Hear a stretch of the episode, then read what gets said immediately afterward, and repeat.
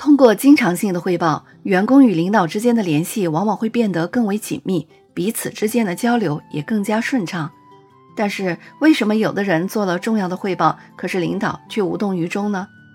为什么同样一件事，有的人汇报后得到了表扬，而有的人就要受到批评呢？为什么有的汇报会引起别人的反感，甚至被领导无情打断？